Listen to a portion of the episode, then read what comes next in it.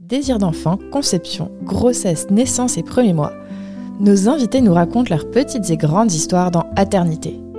Aternité, c'est le podcast autour de la naissance de la paternité et de la maternité. Je suis Clémentine, et lui, c'est Marc. On sait comment naissent les bébés, mais comment naissent les parents d'aujourd'hui? Parce qu'il y a autant de réponses qu'il y a de parents, on vous propose de revenir sur ces chamboulements avec certains d'entre eux. Voici leur histoire.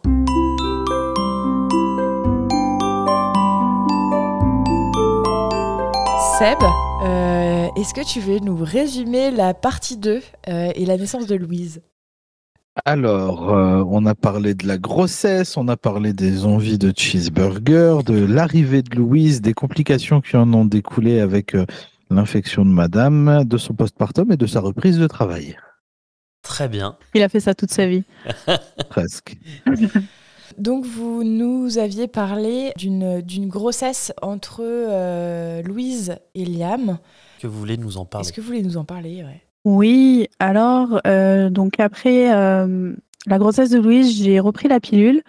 Et toujours euh, ce problème de pilule, euh, Encore une j'ai gastro dû en manquer. Comment? Encore une gastro? Non, non, non, non. Non, non, j'ai dû en manquer. Enfin, il y a eu un couac à un moment donné, ce qui fait que je suis tombée enceinte en janvier 2019.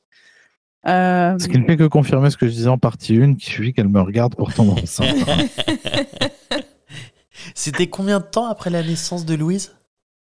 Quasiment deux ans. Ok. Et donc, j'apprends ma grossesse le jour de l'enterrement du papa de ma meilleure amie. D'accord. Et je me souviens que j'avais envoyé un message à ma mère le soir après être rentrée de cette journée où je disais, on dit euh, souvent que quand il y a une mort, il y a une vie.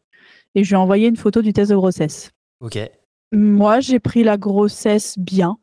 Ouais. Euh, Sébastien aussi, pas trop mal, parce que de toute façon, on savait qu'on voulait un deuxième enfant.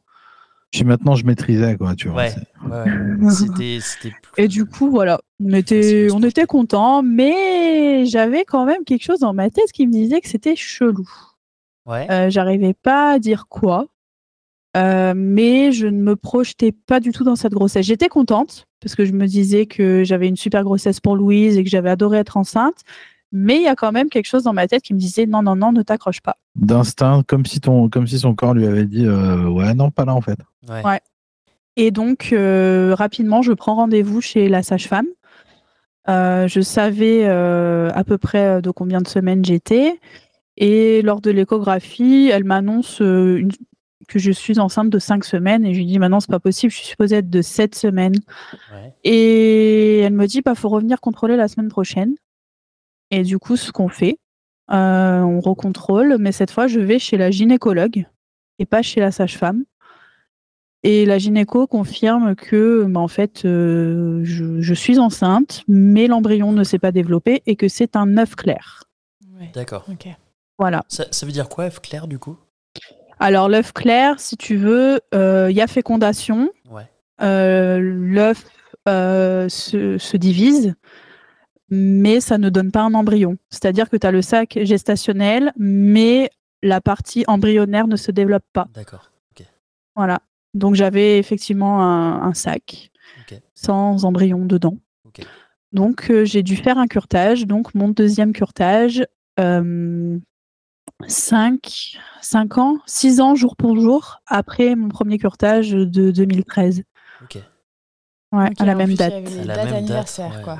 wow. Ouais. Le 15 février 2013 et le 15 février 2019. Wow. Et en en Euh, apprenant ça, du coup, c'est, c'est quoi tes pensées? Tu te dis quoi?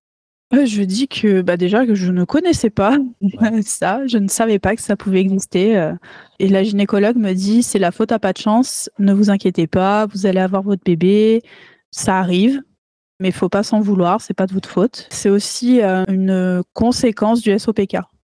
En, en quoi ça, ça impacte comme ça le, le SOPK Enfin, je sais pas si, si Ben, tu sais, si tu les, me les ovaires, les ovaires ne sont pas toutes de très bonne qualité, donc l'ovule, euh, l'ovule expulsé peut avoir des- des défaillances. D'accord, Ce qui fait que quand elle est fécondée, ben, ça peut engendrer des fausses couches. d'accord. D'accord, ok. Ok. Et du coup, bah, je, je pars pas en dépression, quoi que ce soit. Je me dis, OK, il y avait rien, ça qui était vide, c'est bon. La prochaine fois, ce sera la bonne. Elle m'avait donné des compléments euh, pour, euh, pour traiter un peu le SOPK. euh, Ginositol, ça s'appelle. Et je suis tombée enceinte de Liam trois mois après. D'accord. Donc en fait, suite, suite à, à cette euh, interruption de grossesse, Oui. vous avez voulu euh, faire un, un deuxième, Ouais. un petit frère, ouais, ouais. ou une petite sœur d'ailleurs, mais un deuxième, ok. Et euh, donc deux mois et demi après, tu es tombée enceinte de Liam. Trois mois et demi après. Trois mois et demi, Ouais. pardon. En juin. Oui, en pardon, juin. pardon. Euh, non, Fin quatre- juin. fin juin. Donc non, ça fait quatre mois. Février, mars, avril, mai. Quatre mois après. Quatre mois. Quatre mois après, je suis tombée enceinte de Liam. Comment vous l'avez appris? J'ai fait un test de grossesse parce qu'en fait, du coup, j'ai acheté des tests d'ovulation. Je ne connaissais pas. Et du coup, euh, bah, j'utilise ça. On fait ce qu'il faut au bon moment. Et du coup, j'étais tellement curieuse de savoir si ça avait marché que j'ai acheté un pack de tests de grossesse, bandelette sur Une Amazon. Palette. Une palette, ouais. Un lot de Et j'ai 200, un truc testé super tôt, mais genre peut-être 11 jours après l'ovulation, alors qu'on dit tout le temps qu'il faut attendre un retard de règles. Et il était positif, le test. Et j'étais trop contente. Et puis je disais à Sébastien, regarde, regarde, il y a deux barres, il y a deux barres. Et puis il fait, ah non, je vois Hmm. pas, je vois pas, et tout. Je dis, mais si, regarde.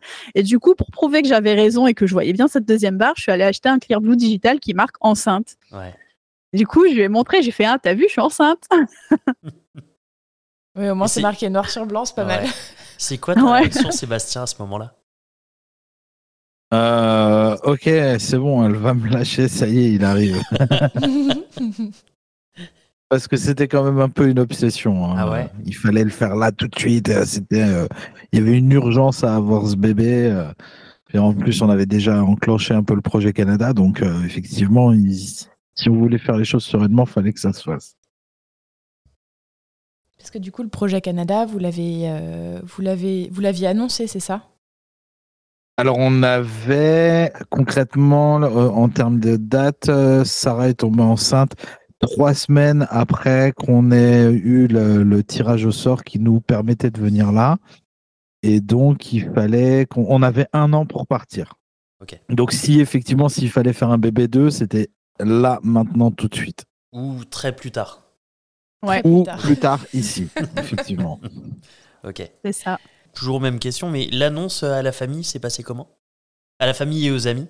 Bien plus simplement que, que Oui, pour oui. Louise, je pense. bien beaucoup plus facilement. Je l'ai annoncé à l'écho de datation. J'étais enceinte de 9 semaines et j'ai envoyé une photo de l'échographie à toute la famille en disant j'arrive en mars 2023, euh, 2020. Ouais. Ouais, c'est J'arrive, ouais, j'arrive en mars 2020. Puis, puis voilà, ma mère contente, tout le monde était content et oui, ça s'est passé bien plus simplement que. Il y en a quand même deux ou trois qui nous ont demandé si on maintenait le projet Canada avec ça. Ok. Ouais. Oui, je comprends. Je comprends. et comment se passe la grossesse? Toujours pareil, très très Ouais. bien. Incroyable. Ouais, j'étais insouciante. euh, c'est, je, je croquais la vie à pleines dents. Par contre, euh, J'ai pas j'ai eu trop d'envie bizarre cette fois? non, j'avais pas eu d'envie bizarre. Par contre, j'ai été arrêtée dès le début. Euh, au mois de juin, euh, il s'est passé que j'ai eu l'appendicite et que j'étais arrêtée pendant un mois. Alors, au niveau du l'appendicite, travail. pendant que tu étais enceinte? Avant, Juste juste, avant. avant. Ah, avant, Ah ouais, ok. Mais deux genre semaines, euh, deux, 15 jours trois semaines quoi. avant, ouais. D'accord. Donc j'ai eu l'appendicite début juin. Euh, j'ai été arrêtée pendant un mois. Forcément, je travaille à la PJ, euh, les trajets, tout ça, machin. Euh, donc euh, arrêt de travail. Je tombe enceinte à ce moment-là, pendant mon arrêt de travail. Et il faut savoir que j'étais victime d'harcèlement avec d'autres collègues au travail de la part de mes supérieurs hiérarchiques. Ouais. Et de ce fait, euh, je suis allée voir euh, le médecin du travail pour euh, qu'il accepte que je ne reprenne pas le travail à cause de cet harcèlement et aussi à cause du fait que je suis enceinte. Ok. Et de là, il m'a dit OK, je l'entends, il n'y a pas de problème. Par contre, euh, faut que vous sachiez que vous serez obligé de retourner travailler à un moment donné. Euh, je vous donne quatre mois. Euh, ok, je prends quatre mois, machin. Et donc, euh, je passe une super grossesse et tout. Et ma gynécologue, qui est adorable, euh, docteur à c'est une perle.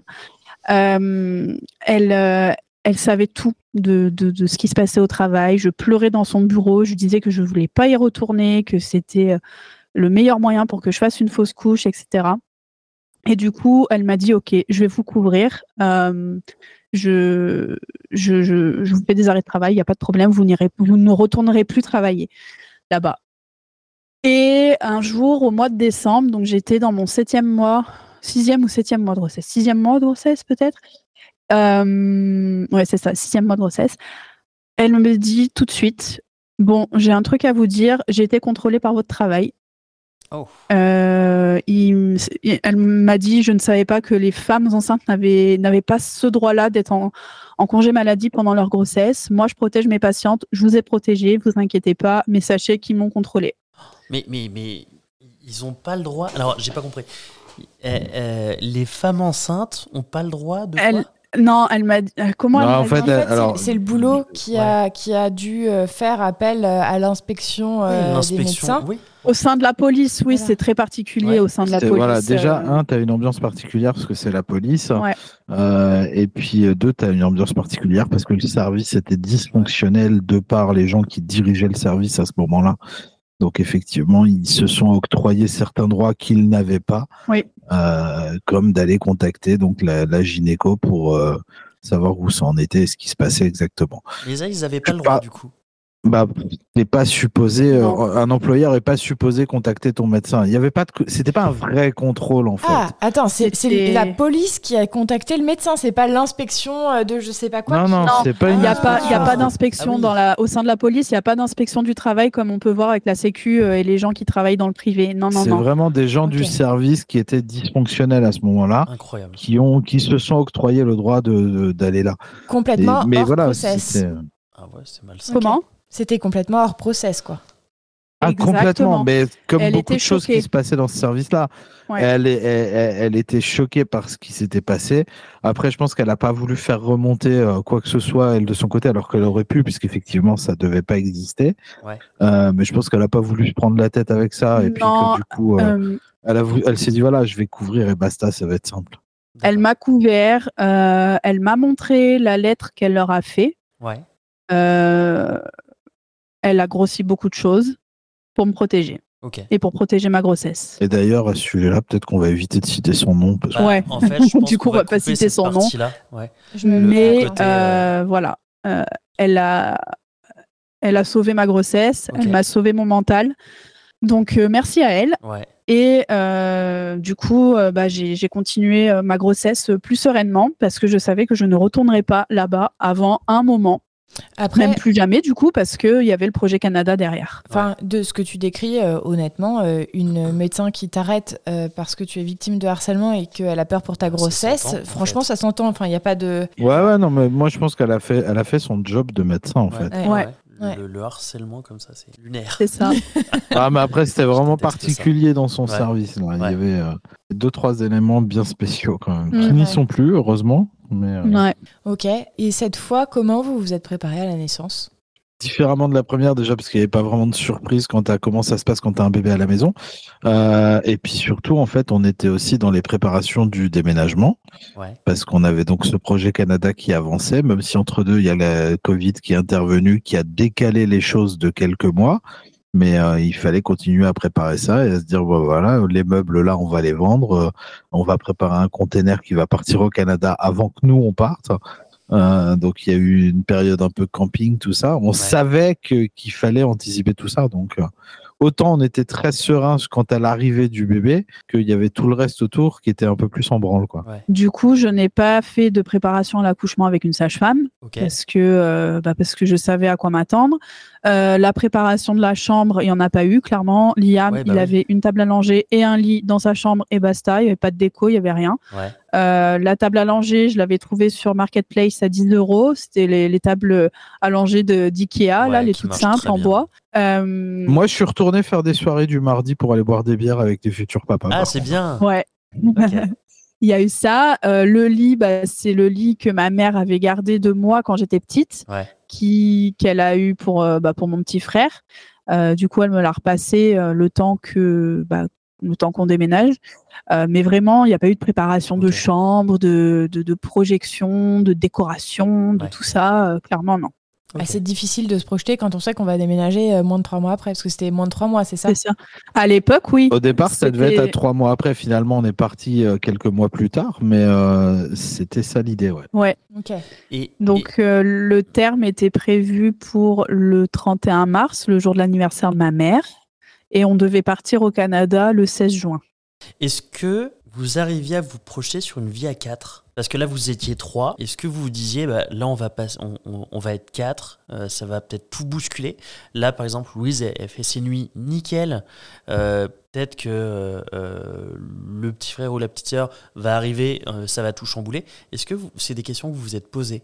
Jamais pour ma part. Bah non. J'étais trop sereine. Ouais. Et puis on était tellement focus sur, euh, sur la prépa du déménagement que du coup, euh, on n'avait pas le temps de se prendre la tête sur OK, comment ça va se passer Ouais. quand il va être là. Tu sais, c'était vraiment. euh, on, avait, on, on savait que ça allait bien se passer, on allait gérer ce qui arrivait, mais euh, effectivement, on était focus sur autre chose. Quoi. D'accord. Pour ma part, euh, je vivais ma grossesse, euh, je, profitais de ma famille parce que du fait que je sois en arrêt, ben je profitais euh, vraiment à fond de ma famille. Je suis même allée en Italie chez ma sœur euh, que j'avais pas revue depuis de nombreuses années. Euh, j'ai revu ma grand-mère, je suis allée chez mon oncle et ma tante en- à Milan. Enfin, j'ai profité à fond parce que Canada. Mais s'il n'y avait pas ce projet Canada, je pense que ma grossesse, je l'aurais vécu différemment et que je me serais posé beaucoup plus de questions quant, euh, quant à, à notre vie, euh, future vie de famille à quatre. Mais là, Ok. c'était pas du tout le cas. Ok. Et à quel moment vous avez su que c'était pour bientôt pour Liam? Alors, il faut savoir que même si j'avais une grossesse super sereine, euh, à tout moment, j'avais peur de perdre mon bébé. Je sais pas pourquoi. Euh, j'ai absolument jamais rien eu physiquement de signes qui me disaient que j'allais perdre mon bébé. Et en fait, à partir du mois de janvier, j'allais à la maternité absolument tout le temps, mais plusieurs Tous- fois par Tous semaine les trois jours. Quoi. plusieurs fois par semaine. J'étais angoissée parce que dans ma tête, je me dis, je vais perdre mon bébé, je vais perdre mon bébé, je vais perdre mon bébé. Il y a eu, on a tout eu. hein. Il y a eu les euh, ah, j'ai mal au ventre, ah, je le sens pas, ah, là ça va pas, ah, il a bougé pas comme d'habitude.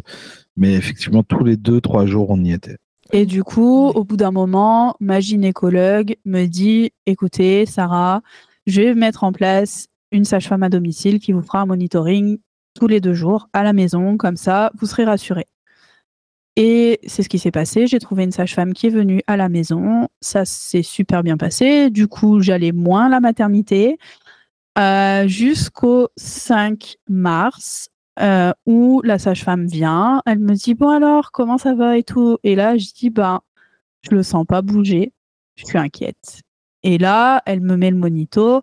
Elle me dit effectivement euh, les mouvements sont quand même C'est pas comme d'hab. bizarre. Pas comme d'habitude. Euh, donc on est le 5 mars, l'IAM est prévu entre le 31 mars et le 2 avril.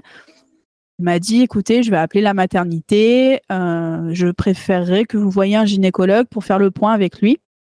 Ce qui s'est passé du coup. Donc euh, elle m'a dit, mais prenez votre temps, allez prendre une douche, blablabla. Euh, le temps qu'on s'organise à laisser Louise euh, chez, euh, chez ma tante, au final c'est ma cousine qui l'a gardée. On a été à la maternité et euh, là, Gynéco de garde. voilà, gynéco de garde. Et là a été prise la décision du déclenchement. D'accord.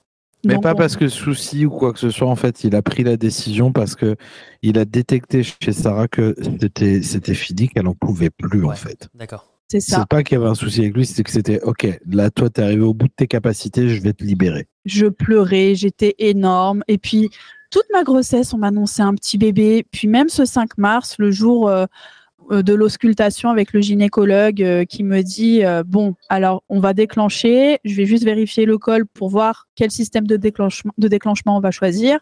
Du coup, bon, il m'auscule tout ça, il fait l'échographie et il me dit, euh, bon, euh, votre bébé fera approximativement 2,7 kg. Ne vous inquiétez pas, 37 semaines euh, aménorrhées, c'est bien. Euh, votre fille est née à ce terme-là, elle va très bien. Mais voilà, euh, ses poumons sont formés, ne vous inquiétez pas. Et du coup, déclenchement au propès. Donc, c'est le tampon. Ok.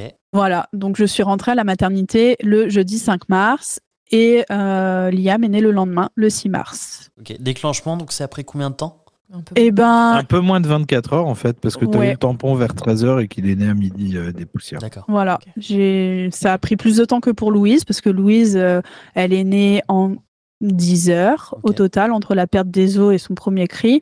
Liam, ça a mis presque 24 heures. ouais. D'accord. Et comment vous l'avez vécu ce déclenchement?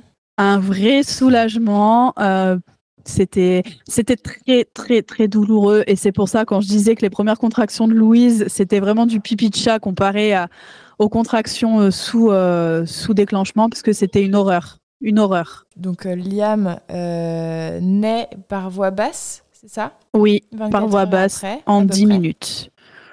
Sébastien, c'était quoi ta place pendant cet accouchement? Euh, J'étais assez à droite. C'était euh, non non bah après du coup comme c'était un déclenchement, on, on savait à peu près que ça allait prendre du temps. Moi j'ai pu rentrer à la maison euh, le, le soir du 5, euh, euh, faire une bonne nuit, être bien prêt pour le lendemain euh, pour le grand jour. Euh, aller m'occuper un peu de la petite aussi parce que même si on l'avait déposée chez la tante, je l'ai quand même gérée. Et euh, voilà non ça s'est fait assez simplement en fait. Et comment s'est passée la rencontre, du coup, avec Liam? Alors, Liam, on m'avait annoncé, on nous avait annoncé un poids à 2,7 kg. ils m'ont posé Liam sur le ventre et j'ai dit non, non, non, il fait pas 2,7 kg. Ouais. Il faisait beaucoup 3 plus. kg 420. Oh, c'est un, beau, c'est un beau bébé. bien. Les, les estimations étaient pas bonnes. Pas vraiment, non. Ouais, ça arrive. ça arrive. Euh, la rencontre avec Liam, euh, bah, ça a été waouh. C'était un petit garçon, il avait moins de cheveux que Louise, euh, beaucoup plus grand, beaucoup plus gros. Et, et ouais, c'était. Alors, moi, j'ai toujours voulu avoir une deuxième fille et j'appréhendais énormément d'avoir un garçon. Et au final, c'est génial d'avoir un garçon. Ouais. Ton petit chacha. C'est mon petit chacha, ouais. Et pour toi, Sébastien, il s'est passé comment la rencontre? Eh ben euh, non, tranquille, moi bah, pas d'inquiétude du coup. Tout ce que j'avais projeté au départ sur, euh, sur euh, Louise quand je pensais que ce serait un garçon, euh, bah, ça a été transféré là. C'est ok, on va jouer au foot, on va faire la bagarre, vas-y viens. Des trucs de bonhomme, c'est con, hein, mais on a on, a jamais, on les a jamais poussés euh, euh, à jouer lui avec des voitures et Louise avec des poupées. euh, tu sais, je veux dire, chacun a fait ce qu'il voulait là. Mais, mais très vite, on s'est rendu compte que pour le coup, ouais, on a une princesse et un bourrin. Ouais. Après, une princesse qui aime le hockey, c'est chouette. Ouais. Ouais, mais elle aime regarder. Et en fait, le truc, c'est que le- la première fois qu'elle est allée voir un match de hockey, par exemple, euh, à la fin du match, la première question qu'elle a posée, c'est quand est-ce que Liam peut jouer pour les Sea Dogs? Ah, elle veut pas jouer? Ah non, elle veut pas jouer. Par Ah. contre, elle veut que son frère y aille. Ok. D'accord. Il est attendu. Il est attendu dans l'équipe. Et comment comment s'est passé euh, les, euh, les suites de, de couches? Est-ce que vous, enfin d'ailleurs c'était la même mater ou pas? Ouais. Oui, Ok. oui, oui, toujours Ils- la clinique Saint-Vincent-Paul à la- Bourgoin. Ils t'ont mis la pression sur l'allaitement? Pas du tout, parce que du fait que j'ai fait euh, mon engorgement, la laryngite et tout, euh, ma super gynécologue euh, m'a donné un médicament que- qui, qui n'est pas forcément autorisé, mais j'ai eu ce médicament pour couper la montée de lait. Après, elle te l'a pas donné tout de suite parce que tu as C'était essayé quand à même. l'époque, je crois. Mais je crois que c'est un truc qui a changé depuis euh, pas très longtemps pour couper la montée de lait. Mais Ok. en- en- en- toujours est-il qu'elle a, elle l'a pas eu tout de suite parce que tu as essayé quand même. Ouais, Et puis tu t'es rendu puis- compte que ouais, non, c'est pas ton truc, quoi. Non, non, non.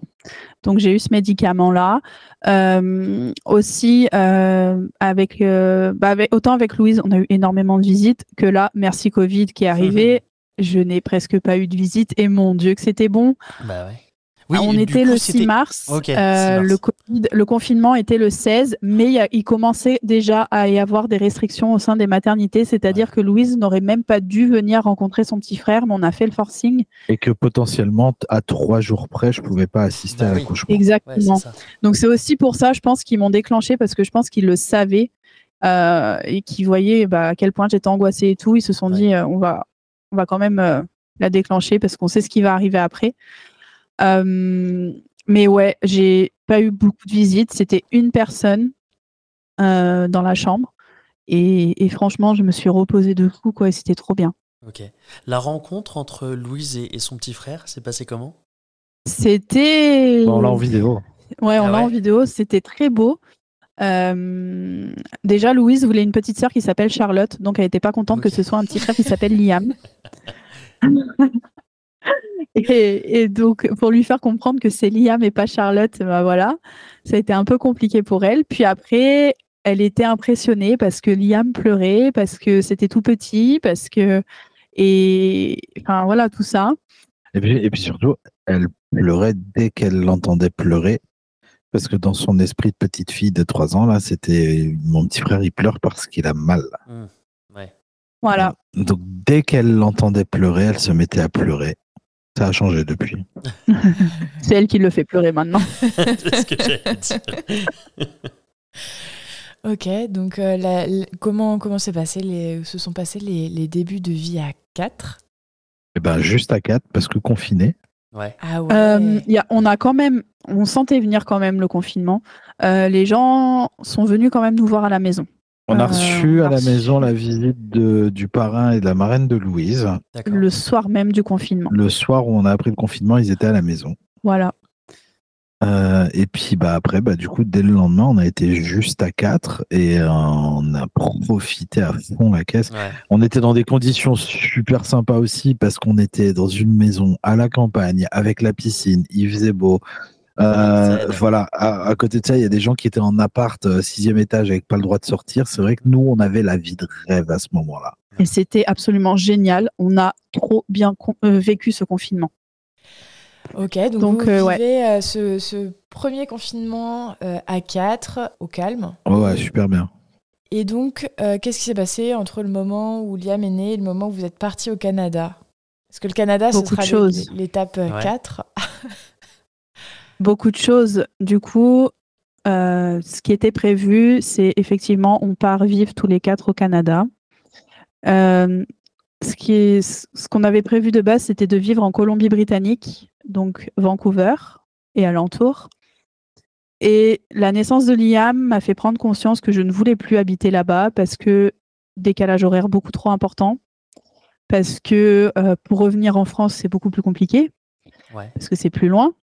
Et puis il y avait aussi la donnée de, de travail, c'est-à-dire que c'était, on était sur une période où tu cherchais le travail à distance euh, et tu cherchais un appartement à distance à ce moment-là et il n'y avait rien, il n'y avait aucune touche qui fonctionnait parce que bah Covid aussi quoi. Et c'est à ce moment-là que Sarah m'a dit oh, peut-être qu'on devrait aller voir ailleurs et sur quoi j'ai dit on va où tu veux tant que tu me parles pas du Québec. Ah, vous vouliez pas aller au Québec? Pourquoi pas Québec? Non, Parce Trop de Français. bah ouais, moi je pars, je quitte pas la France pour me retrouver qu'avec des Français. il y a beaucoup trop de Français. Ok. Ok. Je, Ok, je comprends. Euh, on s'arrête là pour cette semaine. On vous dit à lundi pour la suite. Bisous.